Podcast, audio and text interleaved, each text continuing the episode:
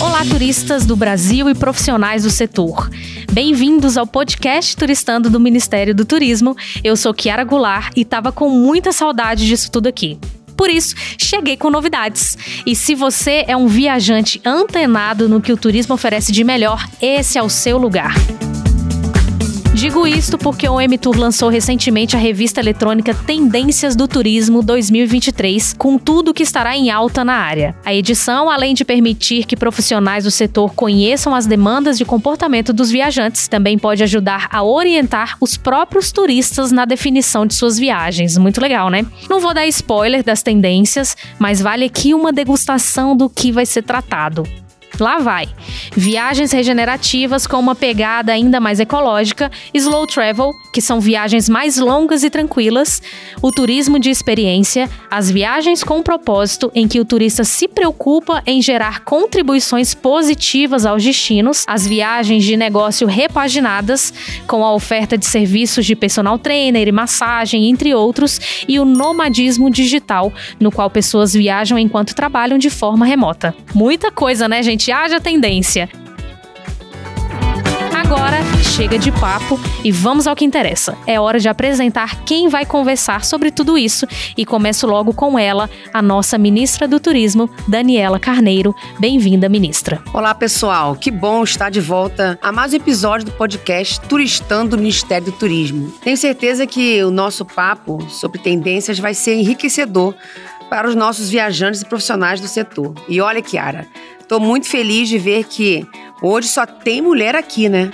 Profissionais competentes que enriquecem o turismo do Brasil. E no mês da mulher, isso é ainda mais significante. Chamo a composição da nossa mesa a coordenadora geral substituta de produtos e experiências turísticas do M-Tour, Fabiana Oliveira, integrante da equipe técnica do ministério que elaborou a revista.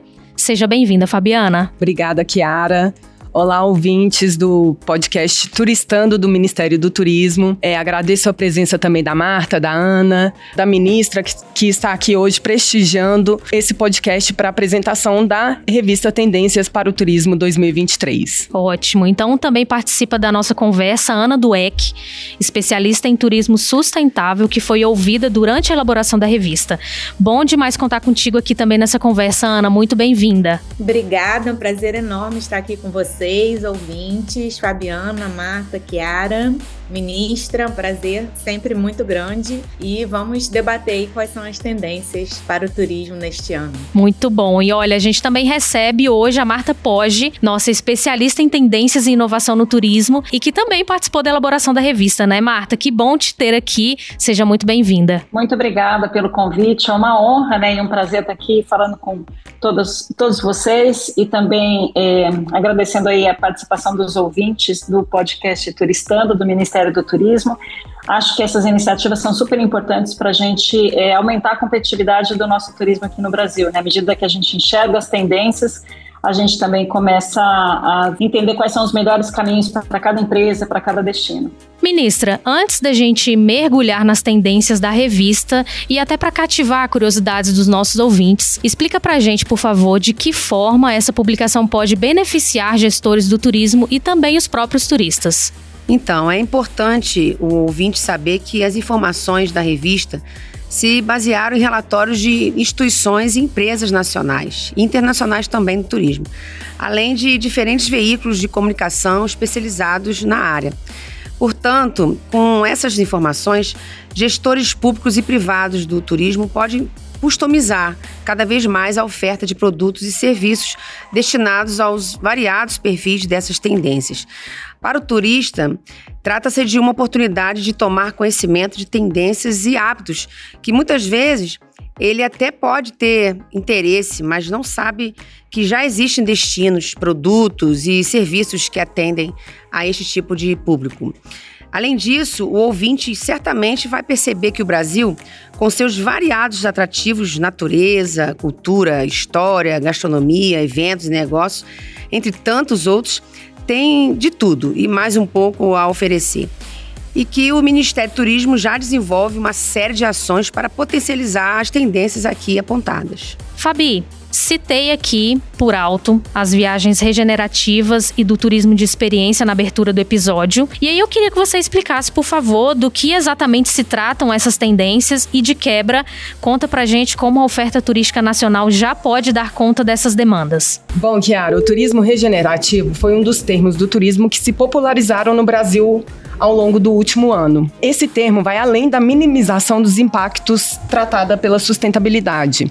A prática do turismo regenerativo, ela passa também pela recuperação, pelo resgate, pela regeneração dos impactos negativos causados em áreas naturais. É, essa abordagem, ela requer a escolha de opções mais conscientes pelo turista com claros benefícios para as comunidades locais. Tudo tá? que a gente precisa, né? Com certeza. um pouco mais de consciência, né? Sempre, sim. No turismo de experiência, uh, o turista procura vivenciar aspectos únicos da cultura, ele também busca novas aventuras, mas é uma tendência que já se consolidou por alguns anos, Kiara. Bom, no caso dessas duas tendências, o Ministério já desenvolve políticas públicas que conversam com esses temas, tá? No caso do turismo regenerativo, a gente pode relacionar a Rede Trilhas, que é uma política pública fruto de uma parceria do Ministério do Turismo, do Ministério do Meio Ambiente e do ICMBio, é, que surgiu da necessidade de conectar o Brasil por meio de corredores ecológicos e se consolidou também como um produto turístico relevante para o turismo de natureza no país. É, na medida em que as trilhas são criadas no intuito de conservar a biodiversidade, elas também contribuem com a atenuação dos efeitos relacionados às mudanças climáticas, tá? Com o aumento das possibilidades de migração da fauna e também com a, a promoção da educação ambiental tão importantes aí. Inclusive, ganhamos um prêmio internacional. Eu ia falar isso agora. agora. O Rede Trilhas é ganhadora da categoria internacional do prêmio. Aí vocês vão me corrigir minha pronúncia do inglês, tá, gente? Advancing Trails Award, eu acho que é esse o nome. E aí o Rede Trilhas tem trilhas que unem todos os biomas que conectam todo o Brasil, né? E a conquista é graças à conservação da nossa biodiversidade, que é, né, um dos grandes motes aí, os grandes focos do governo também. A gente fica muito feliz com isso, né, Fabi? Com certeza. Então foi uma in iniciativa brasileira aí que ganhou esse reconhecimento internacional de fato por conta dessa rede de pessoas que estão conectadas nesse propósito de conservar a biodiversidade, conectar é, unidades de conservação do Brasil e que também conecta pessoas. Perfeito, beleza, vamos lá, Ana. Outras tendências que a revista apontam são o slow travel, e o turismo de propósito que parecem dialogar entre si. Aí me conta, Ana, como o ouvinte pode entender essas duas vertentes e como você enxerga a possibilidade dessa prática, né, das práticas no Brasil? Eu penso que essas duas tendências, inclusive aí as tendências das viagens regenerativas e do turismo de experiência, que o Fabi já comentou, é, vem muito de uma mudança de olhar para o turismo, para as viagens, que nós viajantes e também o setor de turismo estamos tendo, é, de entender as viagens não só como é, uma atividade de prazer ou de bem-estar para o viajante. E muito além disso, né, além do lazer, a gente pode pensar que elas são também atividades é, é, é uma atividade também de conscientização, de trazer impactos positivos para todo mundo que está envolvido, de grandes aprendizados, de transformação, de mudança para si próprio. E aí entram aí essas duas tendências do slow travel e das viagens com propósito, que eu acho que também estão perfeitamente alinhadas. É, quando a gente fala em slow travel, a gente está falando, como você já comentou, em viagens mais longas e mais tranquilas, né, e mais lentas.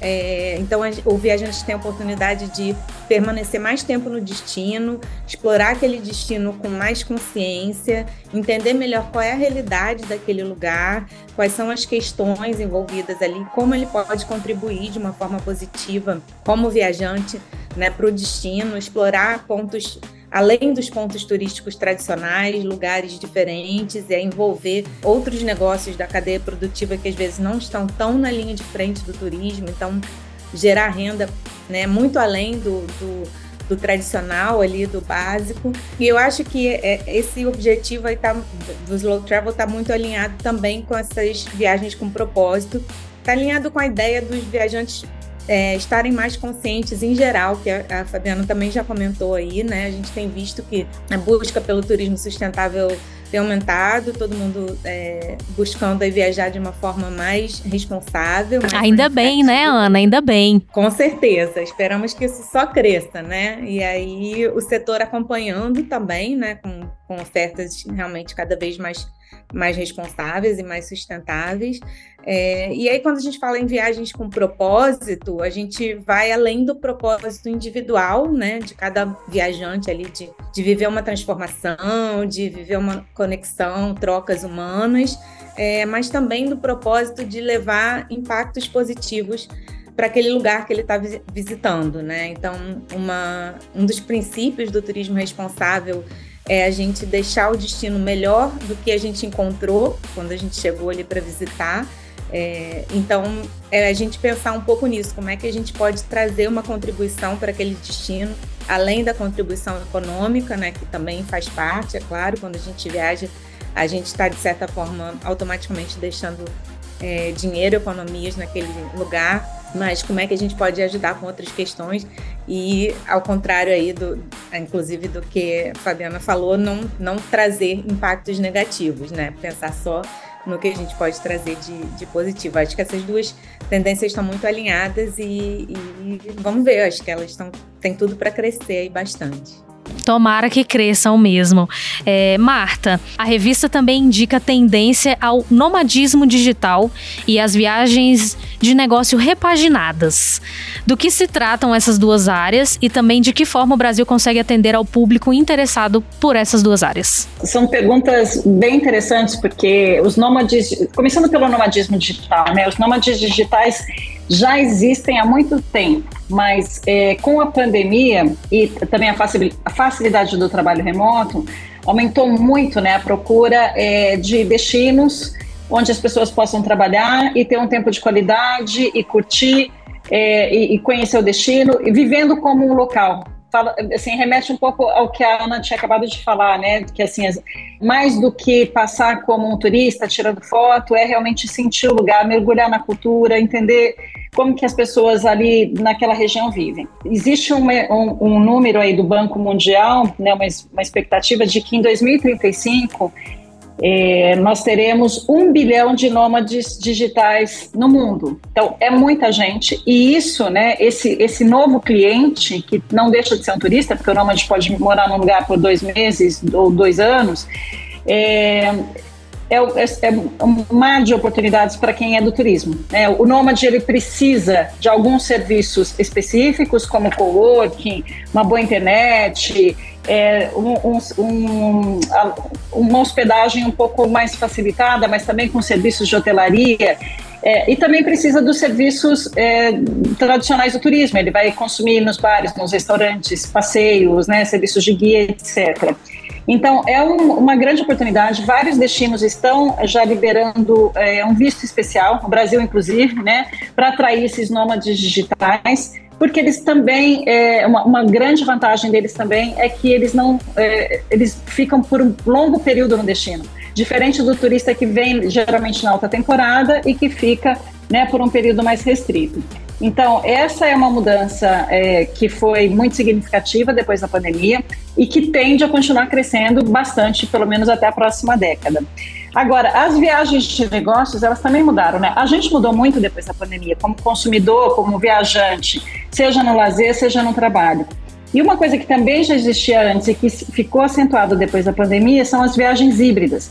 Então, eu vou viajar a trabalho, estendo é, a, minha, a minha permanência no destino para poder conhecer. Antigamente, as, uh, os executivos iam né, para os seus compromissos, eventos, reuniões, etc., e voltavam é, logo que essa agenda acabava. Agora não, agora as pessoas esticam um pouquinho, permanecem um final de semana, geram também muita oportunidade para toda a cadeia, né? Para a hotelaria, que vai ter uma permanência maior, para os serviços de alimentação, de, de receptivo e etc. E é tão curioso isso, Kiara, que algumas empresas, né, assim, os, os profissionais gostam tanto de poder conciliar as viagens eh, a trabalho com o lazer, que algumas empresas estão oferecendo essa possibilidade como uma isca para atrair talentos. Olha só! É muito legal. É, é uma mudança, né? Então, assim, hoje existe uma briga para atrair as melhores mentes E, e essa é uma facilidade que algumas empresas estão usando para atrair os melhores talentos. Ótimo. Marta, é, só para a gente explicar para o nosso ouvinte que chegou e que não faz ideia do que é um nômade digital, você pode explicar para a gente o conceito? Uhum. O nômade digital é aquele trabalhador que antigamente era um jovem, trabalhava com tecnologia, geralmente, é, solteiro ou um casal, e que podia trabalhar remotamente. Né? Então, isso já existia antes da pandemia. Hoje, todos nós podemos, é, ou praticamente todos, né? Porque algumas profissões é, dependem ali daquele, da presença física, como professores, médicos, né? Todos os profissionais da saúde, etc. Mas a, a, uma grande parte das pessoas pode trabalhar remotamente e aí elas é, escolhem destinos onde elas possam trabalhar e também ter um, um, um, tempo livre, né? E é interessante falar, Kiara, que em Portugal existe uma, eu dei uma mentoria para uma startup que ela criou uma plataforma para atender os nômades digitais que chegam em Portugal com famílias. Então, com crianças, porque essas, essas, esses nômades, eles têm outras necessidades, eles precisam de escola, de um clube, de um outro tipo de apoio. E a gente também está vendo o, o, pessoal mais maduro também trabalhar e, e, e viajar, né? Pra, buscando aí ser um nômade digital para conhecer um destino, aprender um novo idioma, vivenciar uma cultura diferente.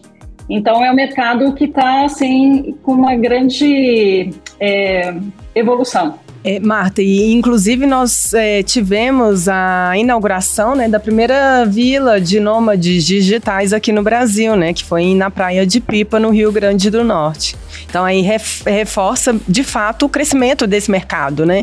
Com no certeza. Brasil e de fato o empresário já se voltando para essa tendência e vendo essa oportunidade de, de mercado como um negócio para o turismo. Perfeito. E a gente espera que o Brasil cresça mais, né? Que essa tendência cresça, que as pessoas descubram esse novo universo aí do nomadismo digital. Ministra, a gente tem também uma tendência à realização de viagens nostálgicas, né?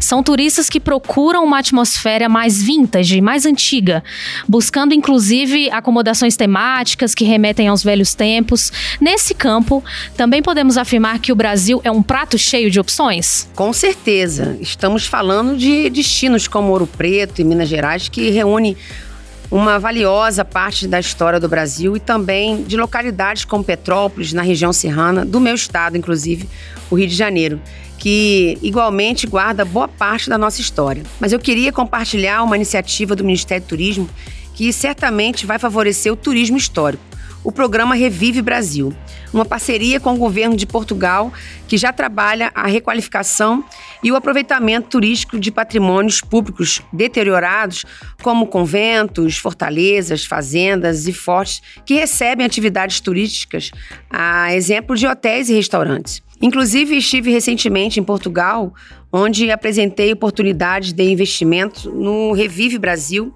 a empresários pude conhecer o Convento da Graça em Lisboa, que por meio do Revive em Portugal, vai se tornar um grande hotel. Em Portugal, o Revive já soma um investimento privado total de 131 milhões de euros e uma renda anual de mais de 2 bilhões e 300 milhões de euros com a concessão de espaços do tipo. E é esse investimento que queremos estimular aqui no Brasil favorecendo a devida utilização de espaços históricos, tanto por turistas quanto pelos próprios moradores, e a consequente geração de emprego e renda à população por meio do turismo. Fabiana, outra tendência apontada pela revista é o turismo urbano, em que o visitante busca a cultura e a vivência da cidade. Fale pra gente um pouquinho mais dessa tendência e também o que o Brasil pode oferecer a este público. Bom, então após o, esse longo período de isolamento, a gente percebeu a retomada do turismo urbano, né? O que, que seria isso? É, o turismo urbano ele é marcado basicamente pela procura por elementos da cultura da cidade, suas manifestações artísticas, museus, patrimônio histórico e tudo aquilo que de fato a cidade é, oferece, né? Vocês vivendo nela ou não, né? E, e, é, estando praticando o turismo ou basicamente vivendo nela também, porque a gente pode praticar o turismo urbano em Brasília, por exemplo. É isso que eu ia destacar, assim, como durante a pandemia a gente não pôde viajar, né, avião, enfim, uma tendência muito legal foi isso, as pessoas descobrindo as cidades onde elas moravam, né? A gente podia viajar, mas a gente podia descobrir aqui pertinho de casa. Muito legal isso. Exatamente. Bom, aliado a essa tendência, nós também é, temos um, algumas políticas públicas voltadas né, para essas tendências. Uma delas é o Programa Nacional de Turismo Gastronômico, que atua na promoção da gastronomia brasileira, que é uma vocação natural do Brasil, que certamente a gente pode ser um destino é, turístico de excelência nesse quesito, né? Em nível mundial. É, também lançaremos em breve a Rede Brasileira de Cidades Criativas, que tem como objetivo principal promover a cooperação entre as cidades que identificaram a criatividade como fator estratégico para o seu desenvolvimento socioeconômico e também turístico, tá? É, então, elementos como a gastronomia, a música, o design, o cinema e o artesanato são alguns dos que reforçam é, o posicionamento dessas cidades consideradas criativas, inclusive com a chancela da Unesco. A gente tem alguns exemplos aqui no Brasil. Hoje a gente tem 12 cidades criativas chanceladas pela Unesco. E contando, né? A gente espera que isso aumente. Ah, vai aumentar com certeza, principalmente a partir da, do fomento dessa política pública. A gente espera que mais cidades possam integrar essa rede mundial. Bom, temos quatro cidades que já são cidades criativas da gastronomia que aí também conversa com o programa de turismo gastronômico Belém do Pará, Florianópolis, Paraty, Belo Horizonte. É, no campo do design, Brasília e Fortaleza, em Curitiba. Recife Salvador no campo da música, João Pessoa na área do, dos, é, na área do artesanato e artes populares e Santos na área do cinema, Campina Grande no campo das artes midiáticas. O Brasil é maravilhoso, né, Fabi? Sem dúvida alguma. Perfeito, então, Ana. Agora contigo. A revista também indica uma tendência à procura por destinos considerados joias escondidas, ou seja, lugares e destinos pouco conhecidos. Explica pra gente, Ana, é, um pouco dessa tendência e também como o Brasil pode contemplar essa demanda. Não faltam opções, né? Não faltam, Kiara. O Brasil está cheio de joias escondidas aí. Eu acho que cada vez a gente descobre mais cantinhos é, incríveis pelo país, né? Nosso território é imenso, imagina a quantidade é, de lugares especiais. Eu acho que mais uma tendência aí que está muito alinhada também com é, essa questão que, que Fabiana comentou, da gente ter, a partir da, da pandemia, começado a buscar muitos destinos de natureza, muita dessa, muitas dessas joias é, escondidas aí estão na natureza, mas não necessariamente. Claro que né, tem muito destino urbano aí para a gente descobrir que ainda não é, é, enfim, super conhecido. E eu acho que os viajantes estão entendendo que nesses é, destinos mais remotos e, e, e desconhecidos, é possível ter experiências tão incríveis ou ainda mais incríveis do que nos destinos tradicionais, né? Assim, você tem a oportunidade de talvez estar mais em contato com a comunidade local, com os moradores, com as pessoas, viver uma experiência mais autêntica, é, menos cercado ali de turistas. Então, eu acho que também combina, vai muito de encontro com a questão da viagem consciente, né? De você é, tá desafogando alguns espaços, alguns destinos que tão, já estão com excesso de turistas, já, enfim, vivem bem com, com, com turismo, mas talvez nem precisem tanto mais de turismo e levando o turismo como economia e com seus impactos positivos para outros lugares é, tão especiais quanto aí que merecem toda atenção. Uma coisa que eu que eu destaco sempre quando a gente fala aí de destino mais remoto ou desses destinos menores é que é importante a gente ter consciência, já que a gente está falando aí de consciência, né? Como viajante, de que às vezes esses destinos são mais frágeis, né? Depende de, de qual lugar que a gente está falando, mas eles podem ser mais frágeis. Às vezes não está tão preparados ainda para o turismo, então a gente tem muita consciência do impacto que a gente está levando para aquele lugar né? E é, superlotar esses destinos, por exemplo, é, pode ser um perigo se eles ainda não tiverem uma gestão totalmente alinhada ali, com né, uma avaliação da qual é a capacidade de carga daquele destino, quantos turistas a gente pode receber. Então, só a gente ter esse cuidado sempre, claro, né? A gente vira e mexe, tem alguém divulgando aí um novo destino, então a gente ir com calma, né? Vamos todos conhecer, mas é, respeitando muito a natureza, o meio ambiente e a cultura e aqueles moradores que vivem lá. Ótimo. E Marta, tem uma outra tendência em que o Brasil desponta com enorme potencial, que é o etnoturismo, o mergulho né, na cultura e na vivência de povos originários e comunidades tradicionais. Conta pra gente um pouquinho como que essa atividade pode se desenvolver aqui no nosso país. Nossa, Kiara, o Brasil tem um potencial enorme, né? Porque a gente tem uma cultura muito diversa, de norte a sul, e com comunidades é, e tradições, né? Com comunidades de povos originários e também muitas tradições. E o, o, viajante de hoje ele está buscando esse tipo de experiência, né? Como a Ana colocou, né? Um viajante que tem mais consciência e de acordo com uma pesquisa do Booking.com é, publicada em 2021, 66% dos turistas querem, é, de alguma forma, que os seus gastos tenham um impacto positivo nas comunidades visitadas. É, o que eu acho é que a gente não tem tanto produto formatado, né? apesar da gente ter diversas tribos indígenas, a gente ter os quilombolas, a gente ter todas as tradições do Nordeste, da região Sul, etc. É, não é tão fácil, a gente não tem tanto produto na prateleira para o viajante que está querendo consumir esse tipo de experiência. Então, eu acho que a gente tem muito potencial, é, mas a gente precisa formatar produtos é, e experiências para atender essa nova demanda. Então, eu acho que a gente, como profissional, eu acho que a gente tem uma lição de casa e formatar e colocar numa prateleira certa do mercado, né? Assim, para que o viajante consiga encontrar aquela aquela vivência, falar, eu quero conhecer, eu quero conhecer essa, essa tribo, eu quero conhecer essa comunidade ribeirinha e aprender a ou uma comunidade é, caiçara aqui em São Paulo e aprender a fazer o, o peixe com banana, né, que chama marinho, que é um prato típico. Então, as pessoas buscam por isso, elas querem deixar um impacto positivo, mas hoje a gente não tem esse produto assim tão formatadinho, bonitinho na prateleira do mercado.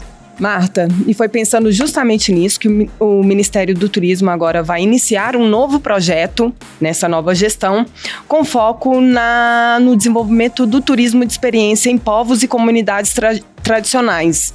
É, especialmente os indígenas e quilombolas, tá? Então, ciente desse gargalo, né, da, da em termos de produtos turísticos relacionados ao etnoturismo, nós vamos também é, tentar é, desenvolver aí essa nova política e com, em parceria aí com diversos atores para que a gente possa obter é sensacional essa iniciativa, Fabi. Acho muito importante, até porque a renda desse turista contribui muito com o desenvolvimento socioeconômico dessas é, comunidades. Né, mas hoje o turista também ele, ele quer ele não quer só ir lá para tirar uma foto e ver né, como as pessoas vivem. Ele quer interagir, ele quer participar, ele quer aprender alguma coisa. Então, é bem interessante esse projeto, vocês estão de parabéns. Mostra que a gente tá de olho aqui nas coisas, né, Fabi? A gente tá ligado, gente. Estamos ligados nas tendências. é isso aí. O papo tá maravilhoso, mas infelizmente a gente tá chegando ao final do podcast Turistando, desse episódio, né? Mas antes de encerrar, eu peço um recado final das nossas convidadas para os ouvintes que se interessam por esse universo das tendências no turismo.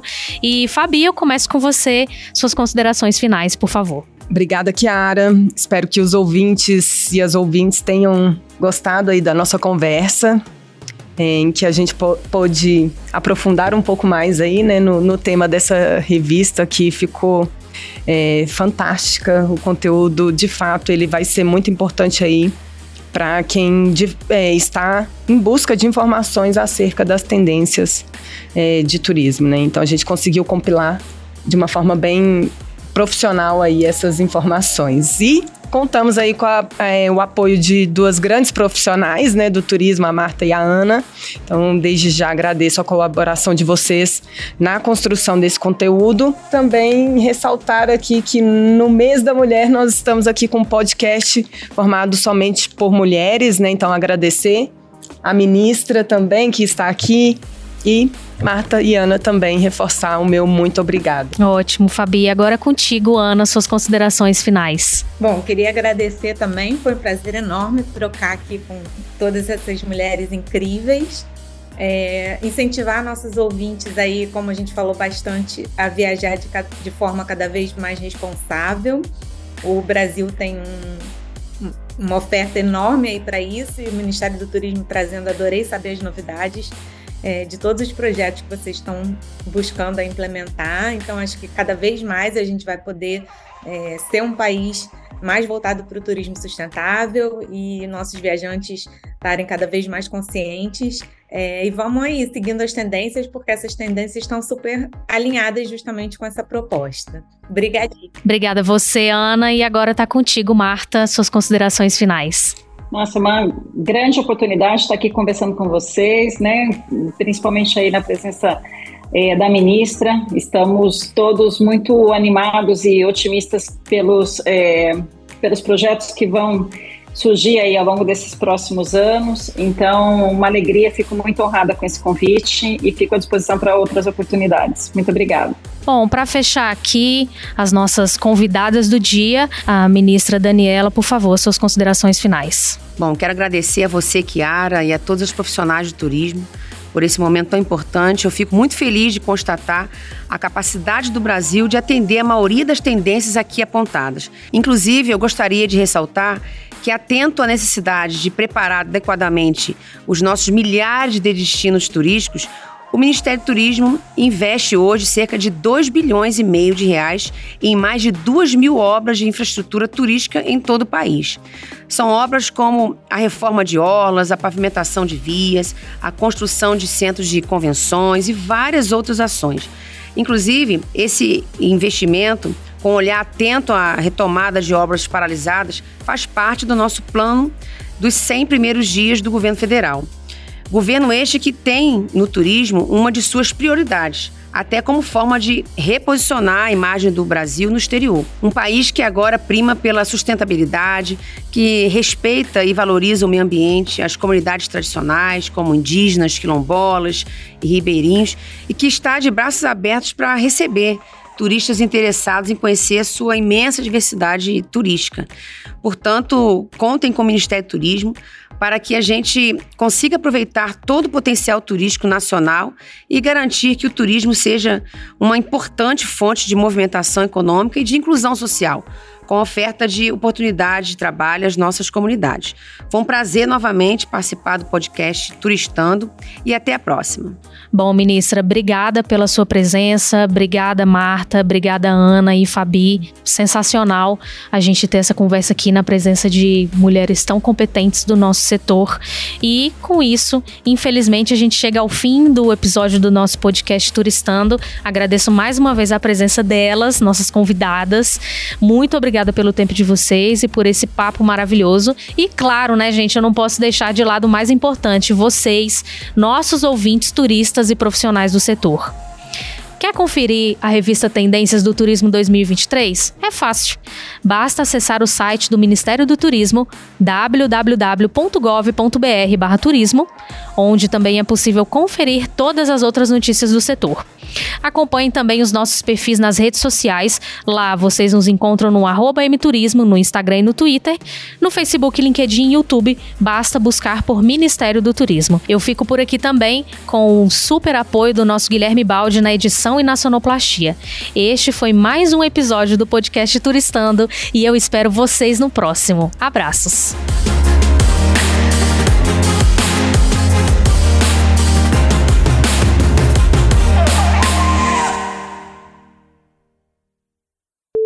também frisando que o Rio de Janeiro tem uma campanha bem legal, acho que foi o primeiro destino que criou uma campanha para atrair os nômades digitais. E tem um vídeo que quando a gente assiste, né, tipo, venha, venha viver e trabalhar no Rio de Janeiro e, e ter uma vida de carioca. Quem não quer ter, né, Ana? Ana tá Quem não quer ter uma vida de carioca? Então, é Mas não vamos falar muito não para não puxar sardinha para ministra. É. vamos lá.